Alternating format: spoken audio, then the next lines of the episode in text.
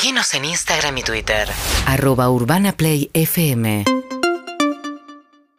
Hablando de imagen, vamos a hablar con Diego, Re- todo tiene que ver con todo. Diego Reynoso, politólogo, director de la encuesta de opinión y satisfacción pública de la Universidad de San Andrés. ¿Cómo andas, Diego? Buen día. Feliz cumpleaños, María. Muchas gracias, muchas gracias. ¿Todo bien? Muy bien, muy bien. Bueno, a ver, eh, la última medición, uno ve en la política inquietud respecto de Milei, ¿no? De hecho, el crecimiento de la figura de Milei es un poco la excusa que está usando ahora Rodríguez Larreta para plantear el voto desdoblado en la ciudad de Buenos Aires, ¿no?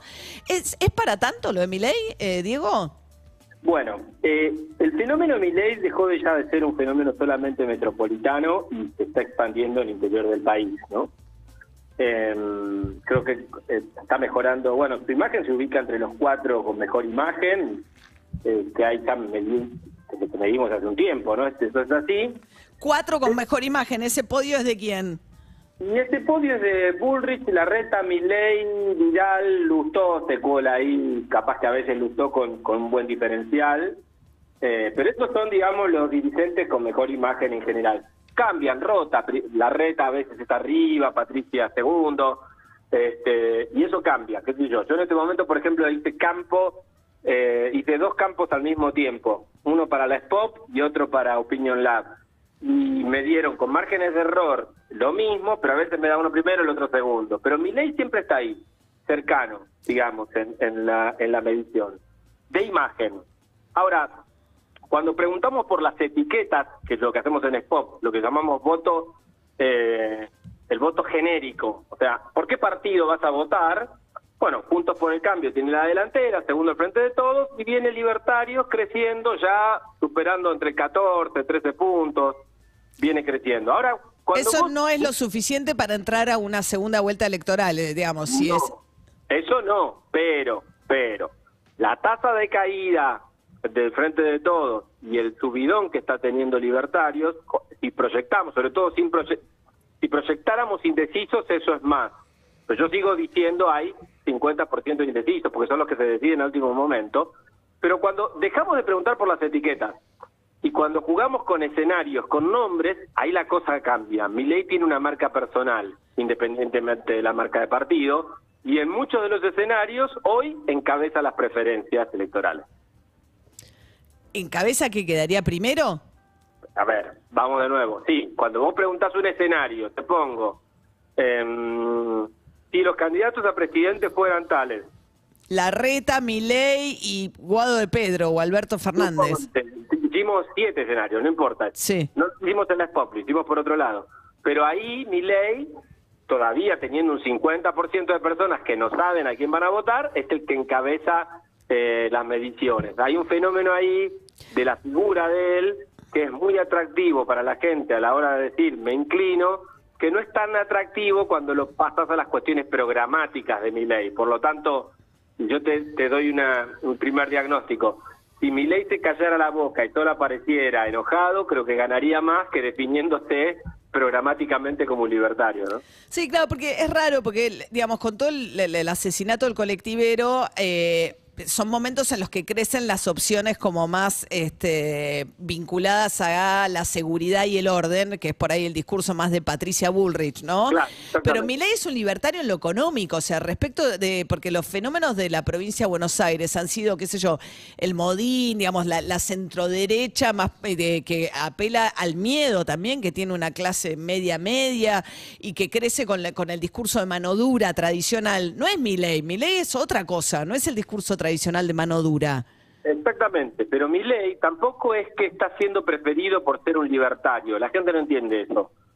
Mi ley está siendo preferido porque es alguien nuevo que parece que va a patear el tablero, la casta política, Claro, etcétera. claro. Para que tengas una idea, lo usó Podemos en España, que nada que ver, está a la izquierda eso, ¿no? El concepto de la casta. Exactamente. Entonces, ese hartazgo con la dirigencia, mi ley lo está capitalizando. Lo Claro. capitaliza él, no lo está capitalizando la izquierda en Argentina. Claro. Eh, y, y bueno, me parece que ese es el eh, ese es el espacio, primero, ese es el discurso que él ha encontrado que capitaliza y eso le permite masticar votos, perdónenme la expresión, no solo de Juntos por el Cambio, también del peronismo abajo, ¿no? Claro. Y eso, ¿cuánto es el derrumbe del Frente de Todos, digamos? El peronismo viene a ser la peor elección, creo creo que la, de la democracia, ¿no? El 33% que sacó en las legislativas. Eh, el- Bueno, Ese, ese valor es similar al porcentaje que sacó en 2009 y en 2013. bueno, está en su piso. ¿Ese es un piso o puede seguir cayendo por debajo del 33? Claro, pero el tema es que tanto en 2009 como en 2013 había otras opciones peronistas que fueron votadas. El Frente Renovador, Felipe Solá haciendo una alianza con De Narváez y demás en provincia. Quizá lo de la última elección, o por ejemplo en 2017 cuando se partió en tres el peronismo y también hizo una mala elección en 2017. La novedad es que Ahora- eran todos juntos y cayeron a su piso. Exactamente. Eh, hoy, todos juntos, sin haberse fragmentado en las diferentes opciones pan-peronistas, bueno, salvo, qué sé yo, Randazzo o las, las cuestiones más testimoniales, Sí. muy provinciales, eh, estuvieron en 33 puntos, con lo cual ahí hay una incógnita grande. Esos, esos 15 puntos que cayó desde la elección general a la de medio término, ¿los recupera o no? Nuestros indicadores indicarían que no los está recuperando. ¿Y cae más abajo?